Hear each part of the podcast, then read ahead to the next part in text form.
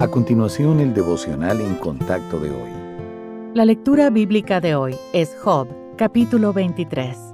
Respondió Job y dijo, Hoy también hablaré con amargura, porque es más grave mi llaga que mi gemido. ¿Quién me diera el saber dónde hallar a Dios? Yo iría hasta su silla, expondría mi causa delante de él, y llenaría mi boca de argumentos. Yo sabría lo que él me respondiese, y entendería lo que me dijera. ¿Contendería conmigo con grandeza de fuerza? No, antes él me atendería. Allí el justo razonaría con él, y yo escaparía para siempre de mi juez. He aquí yo iré al oriente y no lo hallaré, y al occidente y no lo percibiré. Si muestra su poder al norte, yo no lo veré. Al sur se esconderá y no lo veré. Mas él conoce mi camino, me probará y saldré como oro. Mis pies han seguido sus pisadas, guardé su camino y no me aparté.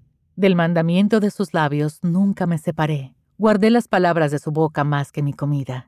Pero si él determina una cosa, ¿quién lo hará cambiar? Su alma deseó e hizo. Él, pues, acabará lo que ha determinado de mí, y muchas cosas como estas hay en él, por lo cual yo me espanto en su presencia. Cuando lo considero, tiemblo a causa de él. Dios ha enervado mi corazón y me ha turbado el Omnipotente. ¿Por qué no fui yo cortado delante de las tinieblas, ni fue cubierto con oscuridad mi rostro?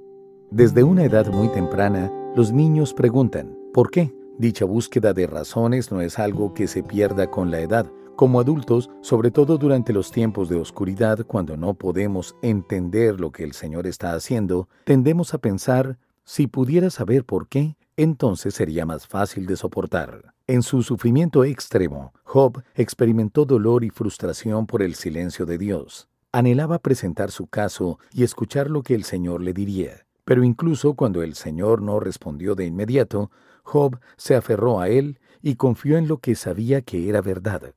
Él conoce mi camino, me probará y saldré como oro. Al igual que Job, nosotros debemos encauzar nuestras emociones y respuestas a través de la verdad de la palabra de Dios. De lo contrario, podríamos sentirnos tentados a dudar de la bondad y del amor de nuestro Padre Celestial, ya que no son fácilmente visibles en medio del dolor y los problemas. Pero si confiamos en lo que las sagradas escrituras revelan acerca del carácter y los caminos del Señor, podemos soportar la aflicción con firmeza, tanto si Él nos explica el por qué como si no lo hace. Después de todo, Dios nunca nos garantizó respuestas durante nuestro tiempo en este mundo, pero sí prometió estar con nosotros.